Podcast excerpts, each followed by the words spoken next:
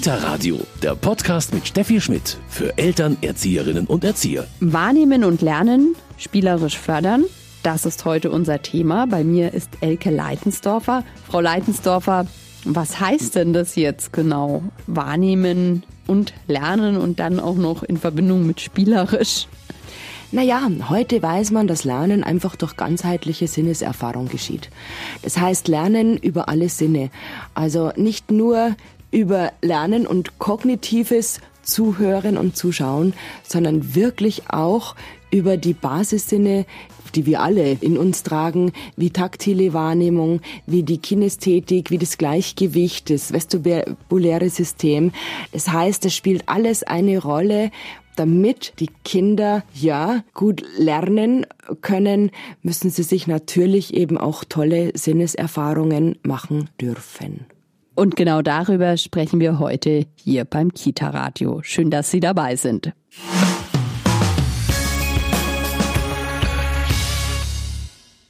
Wahrnehmen und Lernen spielerisch fördern, das ist heute unser Thema im Kita Radio. Und das ist auch das Thema von Pädagogin und Erzieherin Elke Leitensdorfer. Grüße Gott, Frau Leitensdorfer. Grüße Gott. Frau Leitensdorfer, Wahrnehmen und Lernen spielerisch fördern. Was darf ich mir da erstmal drunter vorstellen? Also Spiel ist natürlich wichtig. Ja, also ich gebe Seminare genau zu dem Thema. In diesen Seminaren geht es darum, ja, um die Wahrnehmung beziehungsweise um die Sinneswahrnehmung. Was die Sinneswahrnehmung ist, das wissen fast alle, natürlich auch alle Kinder. Das heißt, Wahrnehmen über alle Sinne, ganzheitliches Wahrnehmen, das findet zu 100 Prozent im Spiel statt. Die Sinne sind ja gerade bei kleinen Kindern noch ganz, ganz wichtig. Es ändert sich auch so ein bisschen, beginnt ja wichtig so mit dem Tastsinn. Und muss man das überhaupt fördern? Ja, das ist eine gute Frage. Grundsätzlich kommen natürlich alle Kinder auf die Welt schon mit dem Instinkt und mit dem Sinn. Taktile Wahrnehmung ist da, auch ähm, das Hören ist äh, schon da. Das Sehen, das muss noch ein bisschen eingeübt werden, das wissen wir auch. Aber letztendlich haben sie auch ähm, die Erfahrung, ja, Gleichgewichtsschulung. Im Prinzip haben ja. die Kinder die gleichen Voraussetzungen. Das heißt, wichtig ist, dass diese Sinne, die die Kinder ja schon haben, einfach dementsprechend stimuliert werden, dass den Kindern Impulse gegeben wird, dass sie sich einfach weiterentwickeln können. Und warum ist es heute so wichtig? Also ist es vielleicht so, ich denke da jetzt gerade dran, dass heute ja schon viele es schwierig finden, wenn ein ein-, zweijähriges Kind mal die Finger im Mund hat oder, oder irgendein Spielzeug in den Mund steckt. Also heute verhindern wir diese Wahrnehmung oft eher. Ja, da haben Sie ein bisschen auch recht. Jedes Kind muss diese Sinneswahrnehmung in äh, Entwicklungsschritten durchmachen. Äh, Sie haben ja gerade ein gutes Beispiel gebracht. Also ein Kind möchte natürlich taktile Erkundungen machen, ja. über den Mund zum Beispiel. Wenn man da jetzt da auch immer wieder sagt, nee, tu das aus dem Mund, tu das aus dem Mund. Also ich denke, das ist ein Entwicklungsschritt, dass man gerne zulassen sollte. Vielleicht kann man dann das Kind eher ablenken aber letztendlich gehört das grundsätzlich immer zu einer guten Entwicklung dazu. Und wo kann man die Sinneswahrnehmung jetzt gerade in der Kita, aber auch natürlich zu Hause schulen? Im ganz normalen Alltag. Auch wenn wir jetzt da hier sitzen, wir sehen uns. Ja. Die Leute draußen können uns zwar nur über die Ohren wahrnehmen und hören uns, aber wir sitzen zwar hier, aber auch da müssen wir unsere Muskeln anstrengen, dass wir nicht vom Stuhl fallen. Das heißt, Wahrnehmung begegnet uns in allen, wirklich in allen Lebenslagen. Das heißt, allein schon, wenn das Kind in die Kita kommt, um sich auszuziehen, braucht es eine Sinneswahrnehmung. Es braucht das Zusammenspiel der Muskeln. Es muss sich bücken, es muss die Schuhe ausziehen, Hausschuhe anziehen. Dann gibt's eine Begrüßung, das heißt, hier spielt jetzt die taktile Wahrnehmung auch wieder eine Rolle. Die Kinder begrüßen sich mit Handschlag, sie schauen sich die Erzieherinnen mhm. an, sie gehen in den Raum rein, hören, sehen. Das heißt, überall begegnen wir Wahrnehmung über die Sinne. Das heißt, ich brauche vielleicht gar nicht so genau und gezielt fördern, denn Sie wissen, die Kinder machen meistens instinktiv das Richtige. Sie haben schon ein bisschen geschrieben, beschrieben, Wahrnehmung, klar, das begegnet uns und auch den Kindern im Alltag überall. Wie und warum sollte man das jetzt gezielt fördern? Ich höre sehr, sehr oft von Eltern, die spielen ja nur. Wahrnehmung wird ganz gezielt über das Spiel gefördert. Also nicht nur in gezielten hm, Vorschulblätter oder in gezielte Bastelarbeiten. Das heißt, im Spiel, egal welches Spiel ich mir aktuell aussuche, es wird immer die Wahrnehmung geschult. Nehmen wir zum Beispiel, kennt jeder, Mensch ärger dich nicht. Das Kind muss schauen, das Kind muss sich aktiv mit den Mitspielern auseinandersetzen, zuhören, abwarten. Um zu würfeln, braucht das Kind auch im gewissen Sinn das Zusammenspiel zwischen Muskeln und Sehnen. Ja. Das Kind braucht Gleichgewicht. Das Kind muss abwarten können. Das heißt, genau hier bei diesem Spiel werden die Sinne ganzheitlich angesprochen und ein Kind lernt auch noch was dabei. Wäre das dann das geeignete Spiel für jedes Kind? Ist ja dann eh erst im Vorschulalter, würde ich mal sagen, relevant. Jetzt ein Mensch ärger dich nicht. Ach, da gibt's ganz, ganz viele Spiele, die man machen kann. Nicht nur Tisch- und, und Regelspiele. Ja. Mensch, ärger dich nicht ist natürlich jetzt ein, ein, ein Klassiker. Für die Dreijährigen ist ein Spiel zum Beispiel einfach auch nur ein, ein Steckspiel oder ein Sortierspiel, ein Zuordnungsspiel, mhm. um eben Farben, Formen, Zahlen im Spiel kennenzulernen oder einfach neu zu entdecken. Kinder spielen ja von sich aus grundsätzlich sehr gerne, wenn man sie lässt.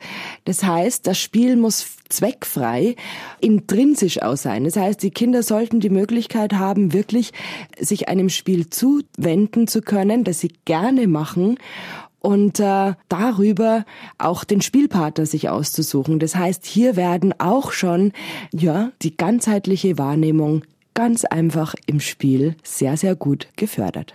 Sie haben schon ein bisschen über die Spielauswahl in der Kita, das gilt letztendlich auch für das Kinderzimmer, gesprochen. Fördern heißt, Sie haben das auch schon gesagt, ich schaue mir genau an, was braucht das Kind, was brauchen die Kinder.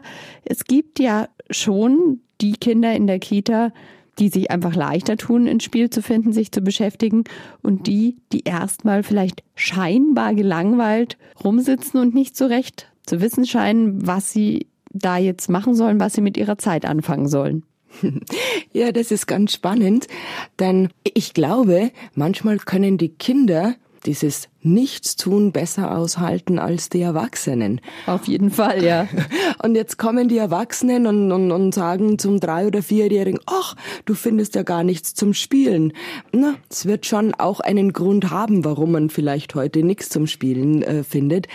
Sie wissen, Langeweile erzeugt Kreativität und wenn man auch dem Kind Zeit gibt oder eventuell kleine Impulse gibt, ja, also nicht und das spielst du, sondern kleine Impulse gibt, ähm, Ideen einfach vermittelt, zu was das Kind jetzt auch gerade wirklich Lust hat, denn manchmal passiert es doch einfach, wenn ich für das Kind ein Spiel raussuche, dann sitzen sie gelangweilt da, haben kein Interesse und mit keiner Interesse gut zu lernen, geht meistens schief. Also das Kind braucht wirklich ja Spielmaterial, was es interessiert. Also das Spiel nehmen, das Spiel spielen, auf das man gerade Lust hat. Das ist eine Frage, die in Kitas letztendlich auch zu Hause immer wieder auftaucht. Wie viel Spielzeug ist sinnvoll? Wie viel ist notwendig? Klar, in der Kita, da habe ich in der Krippe zehn Kinder, im Kindergarten dann vielleicht 20. Äh, da hat natürlich dann auch jedes andere Interessen. Trotzdem, Ihrer Meinung nach, wie viel Spielzeug sollte es sein? Wie wird es ausgewählt? Wechselt das Wenn ich in Kitas komme, dann sehe ich meistens total überfüllte Regale mit äh, Puzzlespiele, mit Regelspiele, mit Materialien.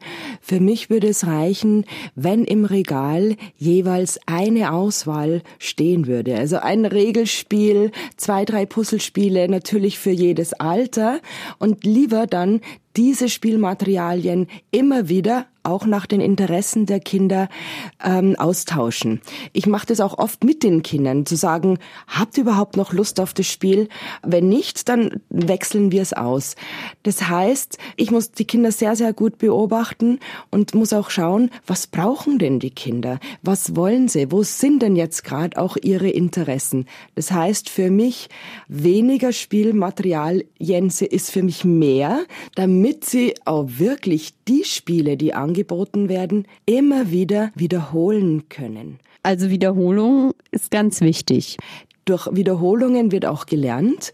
Das heißt, manche Kinder kommen und sagen, ah, das Spiel kenne ich. Ich frage dann manchmal, kannst du das Spiel auch? Und es ist ein Unterschied, ob ein Kind ein Spiel kennt oder ja. ob es es auch spielen kann. Und darum ist für mich wichtig, wenig Materialien anzubieten und lieber sollen die Kinder mit dem wenigen sich gut beschäftigen können, ja, und freiwillig mh, mm, die Spielsachen einfach nehmen dürfen. Frau Leitensdorfer, jetzt hat eine Erzieherin, eine Kinderpflegerin heute in der Kita sehr, sehr viele Aufgaben, natürlich viel Verwaltungsaufgaben, viel auch nebenher Beobachtungsbögen und so weiter. Trotzdem so ein Spiel, bei dem die Erzieherin mitspielt, das steckt an. Auf alle Fälle. Ich habe ein nettes Beispiel. Ich ähm, habe es in so einer kurzen ja, Freiphase begonnen, mit meiner Kollegin Backgammon zu spielen. Und schon kamen die Kinder und haben gesagt, was macht ihr da? Naja, wir spielen Backgammon. Daraus ist entstanden, dass wirklich wir teilweise eineinhalb Jahre lang ab 1 Uhr mittags, also nach dem Mittagessen, kleine Backgammon-Turniere gemacht haben und übrigens nicht nur mit den Vorschulkindern. Das heißt, wenn ich mitspiele, dann sind die Kinder ja immer da, denn ich als äh, Pädagogin, als Erzieherin bin ja Vorbild und setz mich dazu. Und das ist auch so mein Appell an Eltern, an Kinder, bleibt am Spiel dabei. Das heißt, spielt auch das Spiel zu Ende. Und mein Ziel ist es immer gewesen oder ist es auch noch, ich kann mich dann zurückziehen, wenn ich weiß, die Kinder können das Spiel hundertprozentig auch alleine beherrschen. Jetzt ist beim klassischen Brettspiel sonst natürlich auch manchmal ein großes Thema natürlich die Frustrationstoleranz, die ich da natürlich dadurch idealerweise trainiere, wo man aber zumindest als Eltern vielleicht schon auch manchmal überfordert ist. Was macht man? Ich kenne das selber, wenn das Kind und ich kenne das dann von größeren Kindern sogar noch dann bei jeder Kleinigkeit eigentlich hinwerfen will und sagt, oh, ich gehe jetzt hoch, ich bin jetzt nicht mehr dabei. So eine Situation gibt's im Kindergarten, gibt's aber auch später noch im Grundschulalter auf alle Fälle. Wie reagiert man? Ja, ich glaube, da gibt's gar kein so Patentrezept. Spielen macht sehr viele Emotionen auf frei. Das kann Wut sein, das kann Freude sein, äh, Enttäuschung sein. Letztendlich rate ich immer dazu, durchhalten. Es hat ja einen Grund, warum die Kinder ja. so reagieren. Schon auch drauf eingehen, aber ich würde jetzt auch nicht zwingend ähm, darauf bestehen, etwas zu Ende zu spielen, weil das macht die Stimmung kaputt. Vielleicht dann einfach stehen lassen und sagen, weißt du was, und morgen probieren wir es nochmal. Vielleicht hat man dann mehr Glück oder mehr Strategie. Das wäre so mein Vorschlag. Warum, Frau Leitensdorfer, ist es für Sie so entscheidend, die Wahrnehmung, das Lernen zu fördern durch das Spiel? Also klar, es geschieht ja im Alltag eh. Das heißt, der Kindergarten ist ja eine Bildungsinstitution, wo ja, sage ich mal, eigentlich das Spiel den höchsten gesellschaftlichen Stellenwert haben ja. sollte. Das heißt, es ist auch bewiesen, dass man mit Freude, mit Lust, mit Spaß einfach auch leichter lernt. Also Spielen hat jetzt übrigens auch nicht nur mit Brettspielen zu tun. Es können Klar. auch Rollenspiele sein.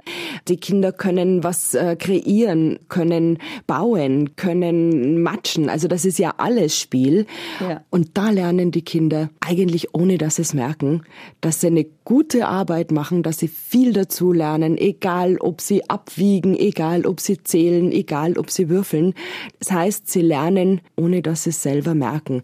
Und das ist doch das Schöne, nicht was kognitiv in die Kinder reinzutrichtern, sondern im Spiel zu schauen, wie weit ist das Kind, was kann denn das Kind schon und äh, was hat es alles gelernt. Jetzt gibt's aber in der Kita schon Kinder, nicht schon Kinder, also jedes Kind wahrscheinlich hat dann natürlich auch seinen Lieblingsbereich. Dann hört man aber immer so Rollenspiele, ganz, ganz wichtig. Gibt aber zum Beispiel Kinder, die spielen wahrscheinlich nie ein Rollenspiel. Macht man sich dann gleich Sorgen? Das braucht man nicht machen. Also ich denke auch, wenn das Kind jetzt nicht im Rollenspiel mitmachen möchte, vielleicht ist es dann in der Bauecke und hat trotzdem Kommunikation und ähm, ja mit seinem Freund auch Sprache. Das heißt, also ich denke mir, jeder hat ja auch so seine Vorlieben und das sollte man auch lassen. Wenn natürlich sich das Kind komplett zurückzieht und nirgends Klar. mit dabei sein möchte, dann würde ich mir Gedanken machen. Aber genau das ist es doch. Jedes Kind kommt ja mit bestimmten Fähigkeiten einfach mit rein und die dann aufzugreifen, zu fördern und dann das Richtige für das Kind zu finden, ist doch klasse. Wichtig ist einfach, dass es zweckfrei und freudvoll geschehen soll. Und da werden Sie merken, kommen auch die Kinder motivierter und sind vielleicht dann auch mal motiviert, sogar ein kleines Rollenspiel zu spielen. Zweckfrei haben Sie gerade schon so schön gesagt. Das ist ein ganz wichtiger Punkt dann auch in Ihrer Fortbildung. Also nicht von vornherein gleich wieder drauf zu achten, was lernt das Kind da eigentlich? Genauso ist es. Denn egal, was das Kind im Kindergarten tut, es wird immer lernen. Egal, ob ich kommuniziere, ob ich einen Auftrag bekomme, etwas zu holen, ob ich gemeinsam sozial mit den Kindern spiele, egal, ob in einer ähm, Rollenspielecke oder in einer Bauecke, egal, oder in der Konstruktionsecke, ja, es sind immer die Sinne im Spiel. Und da, wo die Sinne im Spiel sind, da findet automatisch Lernen statt in allen Bereichen, würde ich sagen. Frau Leitensdorfer, dieser Slogan, sage ich fast mal ein bisschen, wahrnehmen und lernen spielerisch, der sollte ja nach dem Kindergarten nicht aufhören. Das ist eigentlich ein Prozess, der tut auch den Schülern gut und uns lebenslänglich. Ich war jetzt erst letzte Woche in einem Hort, da haben Sie recht, und da habe ich Kinder beobachtet, die nach der Schule nach Hause gekommen sind. Und was wollten sie nur tun? spielen. Also jeder hat sich seinen Bereich gesucht. Also zwei Kinder wollten bauen und konstruieren, ein anderes Kind wollte basteln, die Mädchen, die wollten übrigens kickern. Äh, das heißt, die haben wirklich eineinhalb Stunden, bevor es Mittagessen gegeben hat, die haben deswegen auch, damit die Kinder auch spielen können, nach der Schule das Mittagessen verschoben. Da hat man gesehen, welche Freude die Kinder auch nach der Schule am Spiel mitgebracht haben. Grundschüler. Und ich beobachte mittlerweile schon auch in ersten und zweiten Klassen, dass man schon auch mit tollen, auch spielerischen Methoden den Kindern Stoff vermitteln könnte. Das ist noch nicht in allen Schulen angekommen, aber die, die ich kennengelernt habe, ja, da läuft schon wirklich Lernen über das Spiel. Und ganz, ganz wichtig ist einfach, dass die Kinder nicht nur zu hören oder zuschauen, sondern dass das Kind einfach auch, egal in welchem Alter, selbst tätig werden kann. Zuschauen ist schön, selber machen ist besser. Und ich glaube, man macht Erfahrungen durch selber machen, auch in der Schule, ja, wo ich ausprobieren kann, wo ich experimentieren kann. Und da findet mhm. Lernen statt. Auf jeden Fall. Und Gott sei Dank ist es ja mittlerweile sogar so, dass ähm, auch die meisten Grundschulen zumindest die Klassenzimmer kleine Spielecken haben mit Bauklötzen und so weiter, was wir ja aus unserer Kindheit, ich zumindest überhaupt nicht kennen. Mein Name ist Steffi Schmidt. Schön, dass Sie dabei waren. Bis bald. Kita Radio, ein Podcast vom katholischen Medienhaus St. Michaelsbund, produziert vom Münchner Kirchenradio.